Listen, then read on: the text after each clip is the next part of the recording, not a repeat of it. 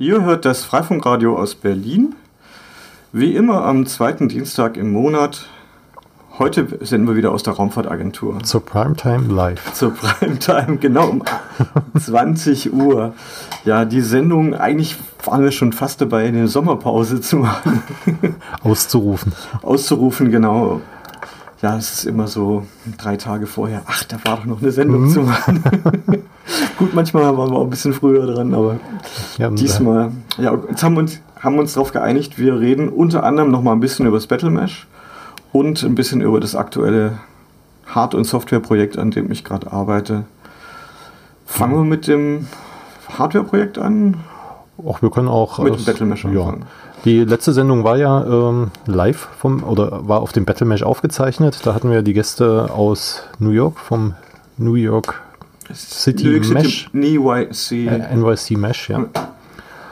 Ähm, und äh, wir wollten jetzt die Veranstaltung einfach noch mal ein bisschen Revue passieren lassen. Das war ja sehr intensiv, äh, muss ich sagen. Anstrengend war es auch. Also in, sowohl in Vorbereitung als auch in Durchführung. Ähm, und äh, das Ganze hatte eine ganze Woche von Montag bis Sonntag gedauert, das ganze Event, und äh, war in diesem Jahr die Zusammenführung vom Wireless Community Weekend und dem Wireless Battle Mesh, was wir sonst oder was sonst auch einmal jährlich äh, woanders veranstaltet wird. Und äh, es war ein kleines Jubiläum, es war das 15. Äh, Wireless, Community, Community Weekend. Weekend. Und ich glaube, dass. Ein rundes Jubiläum hatten wir beim Battle Mesh, das hatten wir schon. Im letzten Jahr, ich glaube, das war in diesem Jahr. Jahr das war das 11. Ja. Ja. Und ja, war gut besucht. Viele nette Leute, sehr international doch auch schon. Ja, waren ja von fast allen Kontinenten ja, äh, genau, Teil, also Teilnehmer da gewesen. Indien, Indien, äh, Kolumbien, also ich weiß gar nicht, ob wir aus Afrika jemanden hatten in diesem Jahr. Es hatte sich zwar jemand angekündigt, ich bin aber, mir aber nicht sicher, ob es tatsächlich jemand geschafft hat. Ja, ich glaube, aus Afrika hatten wir niemand. Ja. Hm. Das wird dann das, äh, die nächste Herausforderung, dass wir auch den, genau, haben wir diesen Kontinent mit einbinden. Haben wir gerade drüber gesprochen, die Talks wurden ab dem Mittwoch, wurden die alle aufgezeichnet. Und die landen dann auch früher oder später bei media.freifunk.net. Genau, da sind wir jetzt noch dran. Äh, die Videos zurechtzuschneiden und äh, zu verkleinern, damit die genau, nicht zu ja viel. So also es sind ja die Rohaufnahmen, die wir jetzt im Moment haben und also setzt einiges noch an, an Arbeit voraus, bis es dann hochgeladen ist. Genau, ich glaube ein, nee, zwei Videos habe ich schon mal testweise hochgeladen. Also wer schon neugierig ist und äh, stimmt, ich habe schon, ja, hab schon ein bisschen was gesehen. Etwas sehen möchte, der darf sich da gern vergnügen. Genau, äh, es gab auch ähm, sehr, sehr viel zu grillen. ja gut, das ist ja, das kann man ja als gegeben voraussetzen. Genau, die Seabase hat noch äh, einige Tage oder Wochen äh, davon gezehrt. Dann hatten wir aber keinen richtigen Hunger. ja, oder wir haben ein bisschen viel eingekauft Gekauft. vielleicht. genau, wir haben ja auch auf dem, während des äh, Wireless Community Weekends quasi die äh, in Berlin die ersten VPN-Server auch vom Netz genommen, weil wir den VPN 03-Server oder die VPN 03-Installation ähm, im Blech im, in einem Berliner Rackspace. Genau, die, da liefen jetzt vier Instanzen auf den Namen des Fördervereins. Und die Instanzen wurden jetzt heruntergefahren und die Berliner Community ist ja gerade dabei, äh, die ganze Tunnelsache auf flexiblere Beine zu stellen, dass das nicht mehr so fest in der Firma eingebacken ist, dass man es gar nicht verändern kann und ähm, da sind jetzt große Anstrengungen schon ja, unternommen worden. Der Übergang ist ein bisschen holprig, scheinbar. Ja, weil das äh, natürlich alles auch noch mit einer neuen Firma zusammenhängt und ähm, da viele kleine Baustellen zusammenkommen, um das ganze Ziel zu erreichen. Ja, tell me more about mhm. it. Also, ich habe ja auch ganz viele kleine Baustellen. Mhm. ja. Genau. Ähm, zum Battlemesh, äh, ja, fällt mir jetzt gar nicht. Gar nicht so wahnsinnig viel ein. Gar nicht so wahnsinnig viel ein im Moment. ähm, ja, wir hatten die Mesh-Freunde schneller zu Gast. Genau. Äh, Mit einem Überraschungskonzert. Naja, nicht so ganz überraschend, wenn man auf dem letzten Battle Mesh war, aber es war diesmal ja mit äh, Starbesetzung. Genau, und es war für jeden was mit dabei und genau. zum Mitgrölen für alle, für die Massen. Leicht einprägsame Texte. ja, ja, genau. das kann man so sehen. Und sehr lustige Texte. Mhm. Ja. Ja, leider kann man das, glaube ich, nicht veröffentlichen. Ach, wir, wir schauen mal. Äh, ich glaube, ähm, wir haben so, so falsch gesungen, man erkennt die Originale gar nicht. Und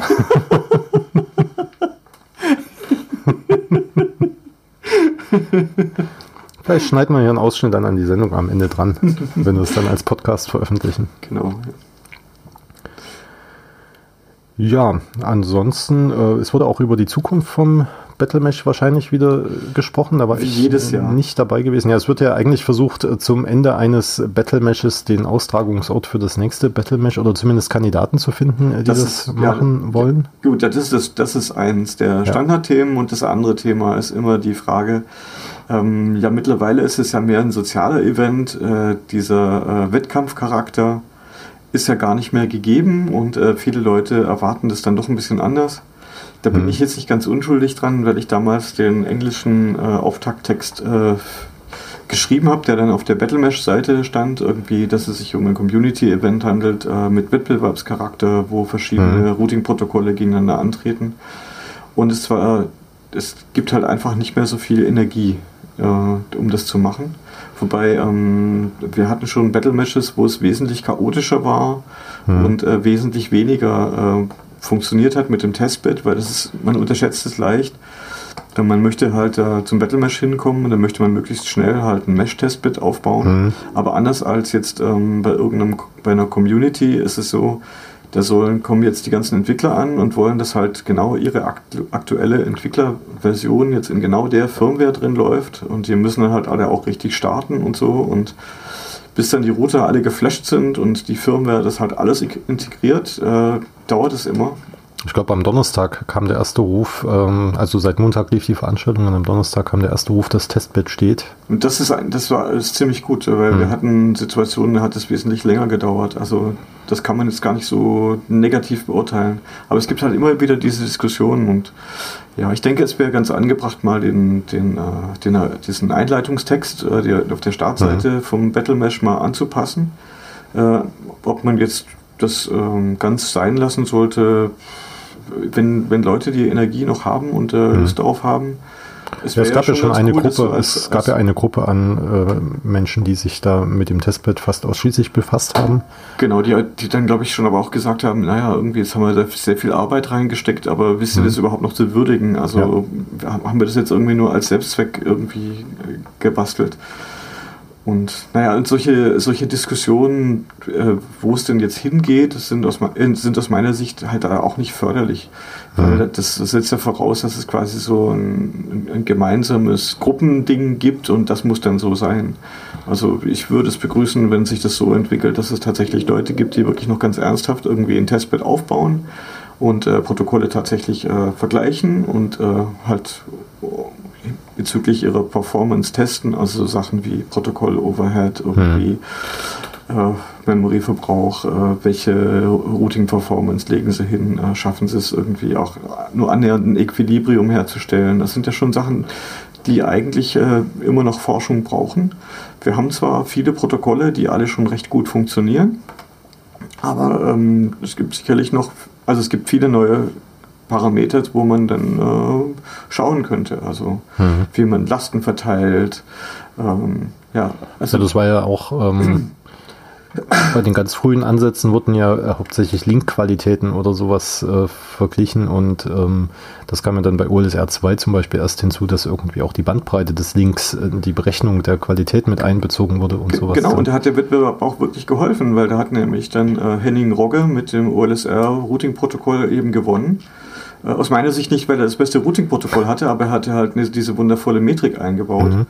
Und ähm, da haben dann die Leute schnell nach, also die konkurrierenden Mitbewerber, mhm. kann, man, kann man da sagen, in der Open Source Welt, haben ja dann nachgezogen. Und äh, genauso war es wie davor mit äh, Multi-Interface-Support, also mhm. dass, die, dass die Geräte sich eben entscheiden können, wenn ich zwei WLAN-Interfaces habe, dann wäre es ja ganz gut, wenn ich den Traffic auf dem einen Interface entgegennehme und wenn möglich auf dem anderen Interface wieder rausgebe, mhm. dass die Halbierung der Bandbreite äh, pro Hop eben wegfällt. Und äh, das hat sich dann halt auch ergeben. Mhm. Oder ähm, dann war so, dass äh, alle gesagt haben, wir müssen IPv6 unterstützen. Und dann dieses alte, der alte Batman-Demon, den wir da 2006 angefangen haben zu programmieren, mhm. äh, der unterstützt halt nicht und der ist dann quasi aus dem Wettbewerb damit rausgefallen. Ja, also gibt's. Mhm. Warst du bei der Präsentation der Ergebnisse dabei? Gab es eine Präsentation der Ergebnisse? Ich ja, es, es, es gab eine Präsentation der Ergebnisse, ähm, aber jetzt nicht so, nicht so ganz in die Tiefe. Aber das ist auch bei diesen Präsentationen immer, immer sehr schwer. Ja, ich muss auch sagen, äh, ich habe, äh, ich glaube in Leipzig bei dem Battle Mesh, das war mein erstes, auf dem ich mit dabei war und das war wohl auch das erste, wo die Ergebnisse noch auf während der Veranstaltung präsentiert wurden.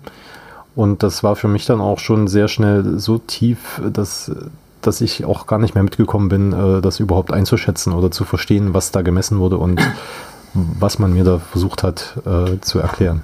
Ja, idealerweise sollte man das so machen wie äh, wie so eine Rennsportveranstaltung, sowas mhm. wie die Tourist-Trophy, die jetzt auch gerade war, äh, dass es irgendwie so äh, Qualifikationen gibt mhm. ja, und dass man irgendwie so Vortests macht und dass es schon Vorergebnisse gibt und dass die Teams dann quasi noch sagen, okay, da können wir noch das ändern, wir können mhm. noch das einbauen, hier ist noch ein Bug, den wir fixen können.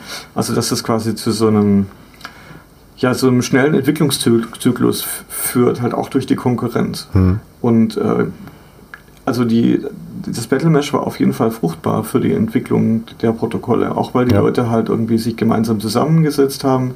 Zum einen hat es so ein bisschen halt auch, ja, halt sozial hat es sehr geholfen, weil es gab tatsächlich auch so Grabenkämpfe über Protokolle mhm. Es gibt heute noch einzelne Kontrahenten, ich will jetzt keine Namen nennen, die das mit dem Battle-Charakter dann doch ein bisschen sehr ernst nehmen. Mhm.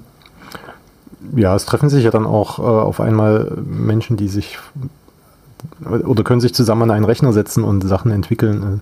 Weil jetzt auch wieder so für irgendwelche Geräte wurden halt dann auch Treiber gerade auf dem Battle Mesh entwickelt, äh, was dann halt schon zumindest in der frühen Alpha-Version teilweise auch fertig geworden ist. Äh, die, die Geräte werden dann halt demnächst auch von OpenWRT unterstützt werden. Also das sehe ich da auch als Gewinn aus so einer Veranstaltung, dass, dass ja. sich da Menschen zusammensetzen können und gemeinsam wirklich schnell Sachen vorantreiben, die sich sonst halt nicht unbedingt sehen und deswegen.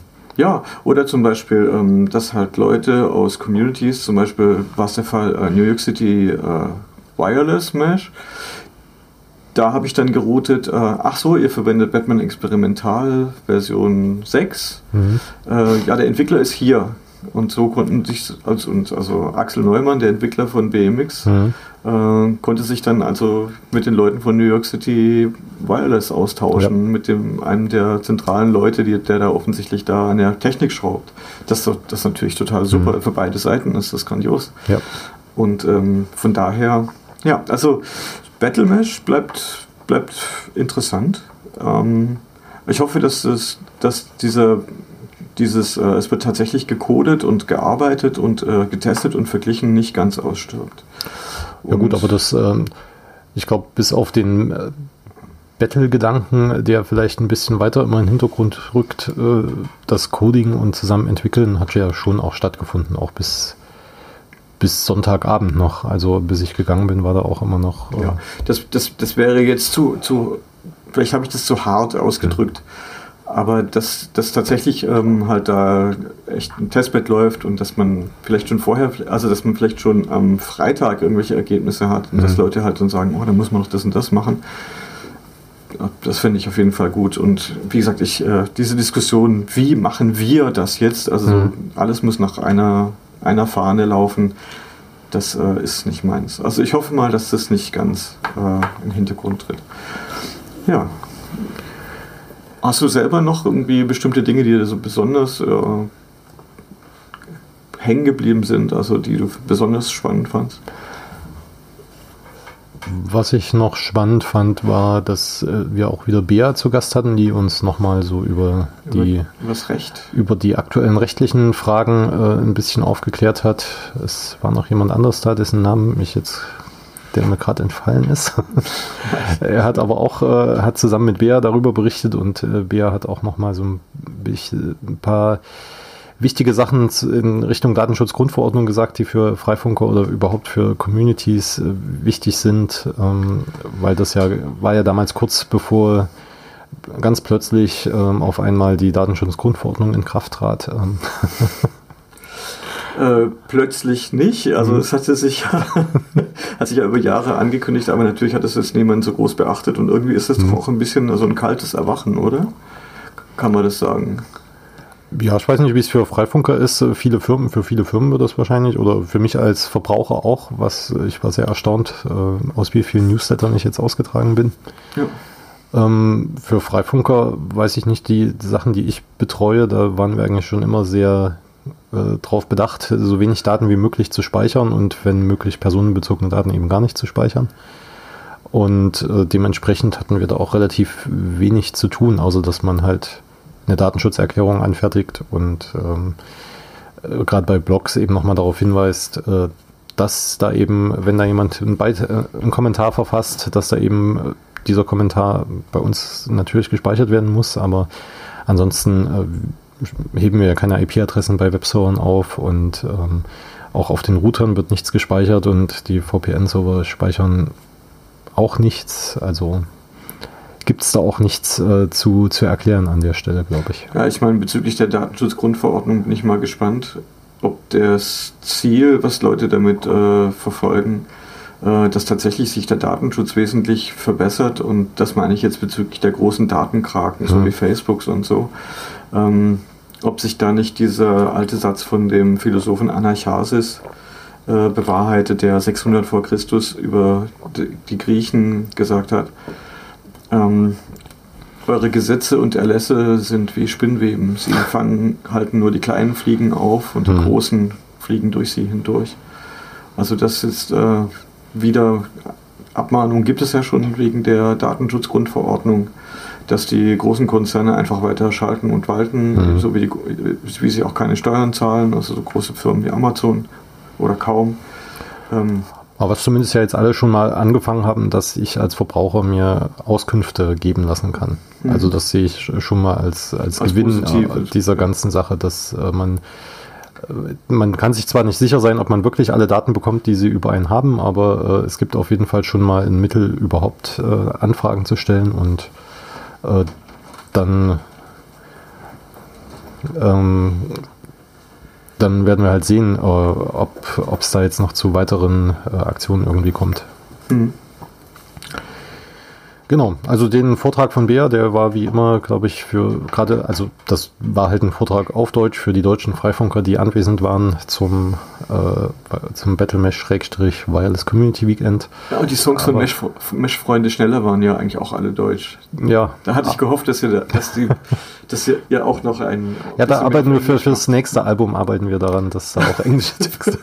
fürs nächste Album. Aber immerhin hatten wir einen italienischen Bassisten, der die Texte auch das, nicht verstanden hat. Der, der sie auch nicht verstanden hat, aber der auch ganz gut gespielt hat. Ja, das muss ich genau. sagen. Der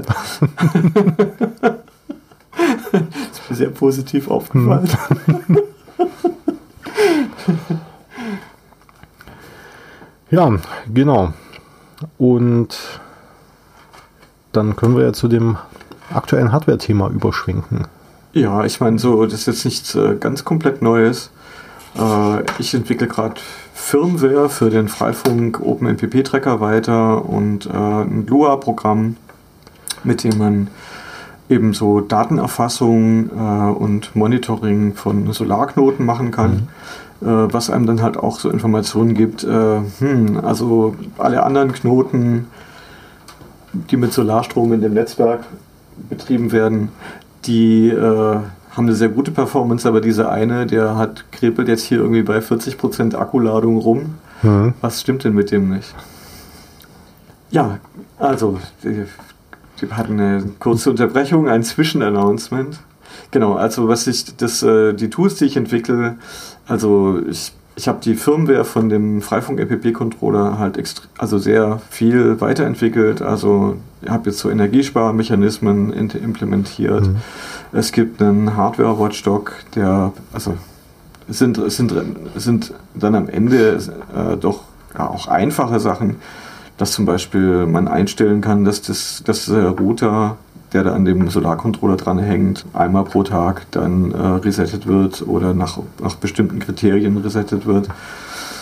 Weil wenn man sowas auf dem Berg betreibt und der bleibt dann einfach ab und zu hängen, mhm. also ich habe ja hier auch solarbetriebene Knoten und es kommt halt einfach vor, dass unregelmäßig so alle zwei, drei Wochen bleibt der einfach mal stehen und wenn man da extra auf den Berg klettern muss, und dann noch auf den Mast auf dem Berg. Auf den, auf den Mast auf dem Berg und dann wenn man weiß, okay, egal was passiert, auch wenn der WLAN-Treiber behauptet, er hat jetzt Netz und man kann ihn auch noch pingen, aber es geht kein Datenverkehr mhm. mehr durch und die SSH-Shell funktioniert nicht, alles Sachen, die ich selber schon erlebt habe, dann weiß ich trotzdem spätestens nach 24 Stunden, mhm. das zeigt er mir auch an, irgendwie wird er sich dann äh, neu starten und dann muss ich nicht auf den Berg klettern. Wie aus den guten alten Windows-Zeiten, ein Reboot tut immer gut.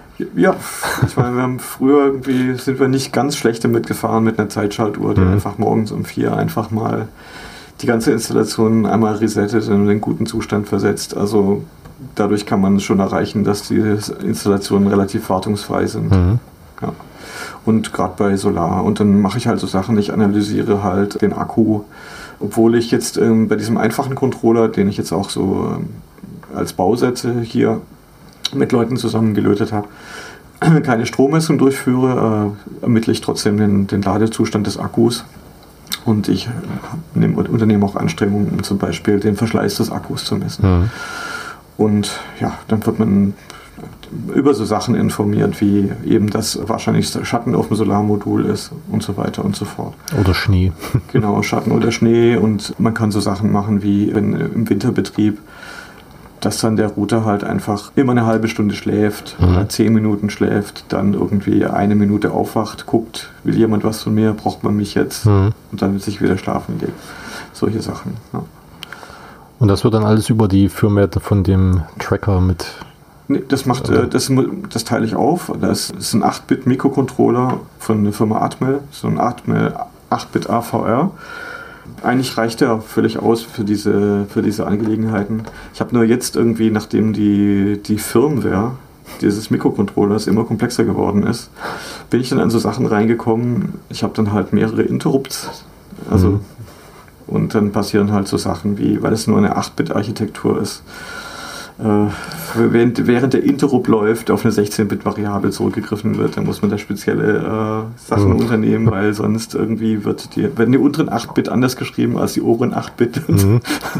da kommen dann so abstruse Fehler dabei raus und äh, das war noch nicht alles. Also ja, vielleicht nehme ich nächstes Mal doch einen 32-Bit-Controller.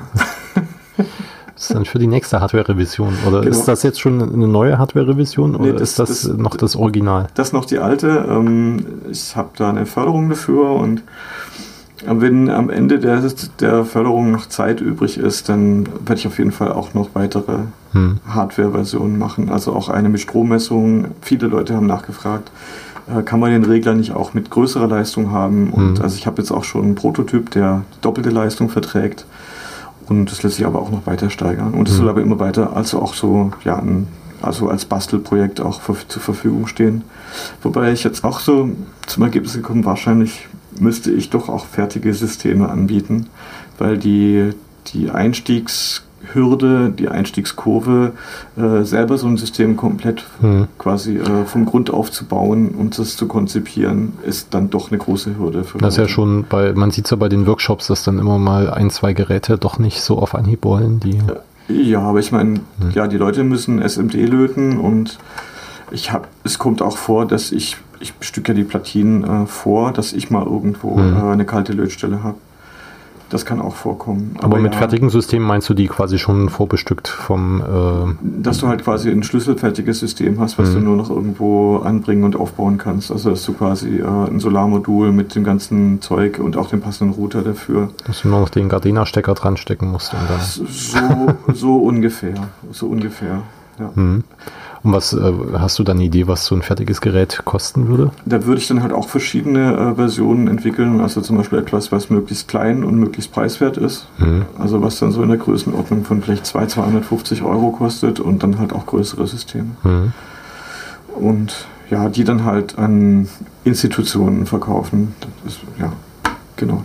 Also an Freifunkvereine würde es sicherlich auch gehen. Mhm. Und äh, die Firmware selbst, die entwickelst du wahrscheinlich in C oder womit? Äh, also ich habe hab jetzt ähm, drei Komponenten. Es gibt äh, ein Shell-Skript in dem Router. Der, der Firmware wird in AVR-GCC, also dem, äh, hm. dem GNU C-Compiler, die gibt es äh, für diese 8-Bit-Controller, AVR-GCC, hm. ist sehr komfortabel kann man halt wie normal unter Linux halt Programme entwickeln, hat man ein Make-File, hm. kann man in C schreiben, das ist sehr schön, weil muss man sich jetzt nicht wirklich bis auf die Ebene des Maschinencodes bewegen. Andererseits habe ich jetzt auch gemerkt, äh, als es dann immer schwieriger wurde, dachte ich so, hm, muss ich vielleicht doch auch mal, ja, weil der, der Compiler zum Beispiel optimiert, dann halt unter Umständen mal eine Variable weg, weil er hm. ja, die ändert sich ja eh nicht, weil die in der Interrupt-Service-Routine drin ist und hm. äh, gut, dann lernt man dann halt aus dem Forum, ja, das ist dann eine Volatile-Variable, die muss halt so und so deklariert mhm. werden und dann lernt man aber dann weiter, dass der Zugriff auf diese Variable sehr viel CPU-Zeit braucht. und lauter so Sachen. Ja.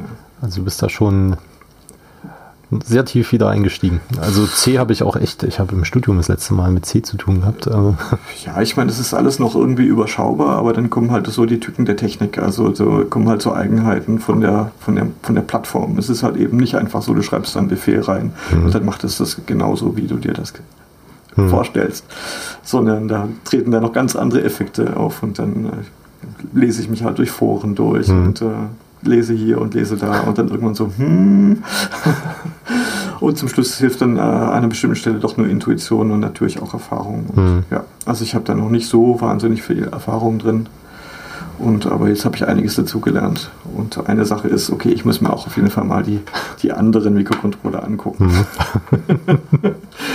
die ein bisschen mehr können und vielleicht auch nicht viel teurer sind oder nicht mal teurer. Mhm.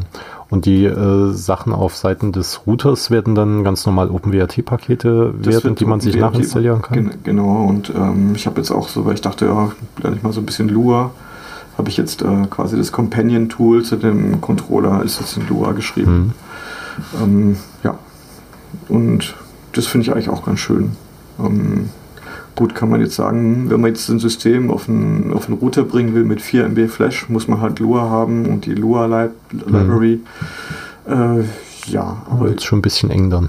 Ja, ich habe jetzt, ähm, hab jetzt auch geguckt, was wäre denn so der Brot- und Butter-Router, den man dafür einsetzen kann. Also ich suche ja nach Geräten, die extrem wenig Strom verbrauchen. Und äh, da bilden also so Nanostations mhm. äh, bieten sich da nicht so an. Und äh, und jetzt habe ich, es gibt da, ja, für das möglichst billige habe ich jetzt äh, nämlich einen WR 940N. Mhm. Das ist so ein, da kann man die Antennen nicht abnehmen, aber der hat äh, Dreifach-Stream und der kostet 25 Euro. Mhm. Und den kann man hier auch im normalen Laden kaufen. Und da habe ich jetzt eine Firmware dafür entwickelt mit allen äh, Bells and Whistles, also wo man auch in der Firmware direkt die Statusinformationen sieht, also über, die, über das Webinterface und alles in 4 MB Flash. Mhm. Und die Statistiken kann man die auch nach extern dann irgendwie leiten, dass man die von verschiedenen Systemen. Äh wir machen beides. Also zum einen werden die exportiert oder beziehungsweise kann man äh, pollen. Da gibt es mhm. auch ein Webfrontend, was äh, Knut Bühne ja. dafür entwickelt. Mhm. Und aber die Statusinformationen und äh, Graphen gibt es auch schon in der Firmware. Also dass man auch, selbst wenn man ganz allein ist, kann man trotzdem auch, mhm. wenn man an dem Router dran ist, kann man gucken, was ist hier Phase. Ja, wäre interessant, wenn man dann verteilt mehrere solche Geräte hat, äh, dass man dann. Genau, wir äh, machen das, also wir werden auch gucken, müssen uns noch mit äh, André unterhalten, äh, wegen Open, der Open Wi-Fi Map, um die Sachen dann noch einzubinden. Mhm. Aber unsere Sendezeit ist ist um. Wir haben um. zehn Sekunden. schön, dass ihr zugehört habt. Schnell den roten Knopf drücken. genau. Dann hören wir uns äh, in vier Wochen wieder genau. äh, zum nächsten Freifunk Radio. Oder und, im Internet. Oder im Internet und äh, wir finden bestimmt ein Thema und einen Gast.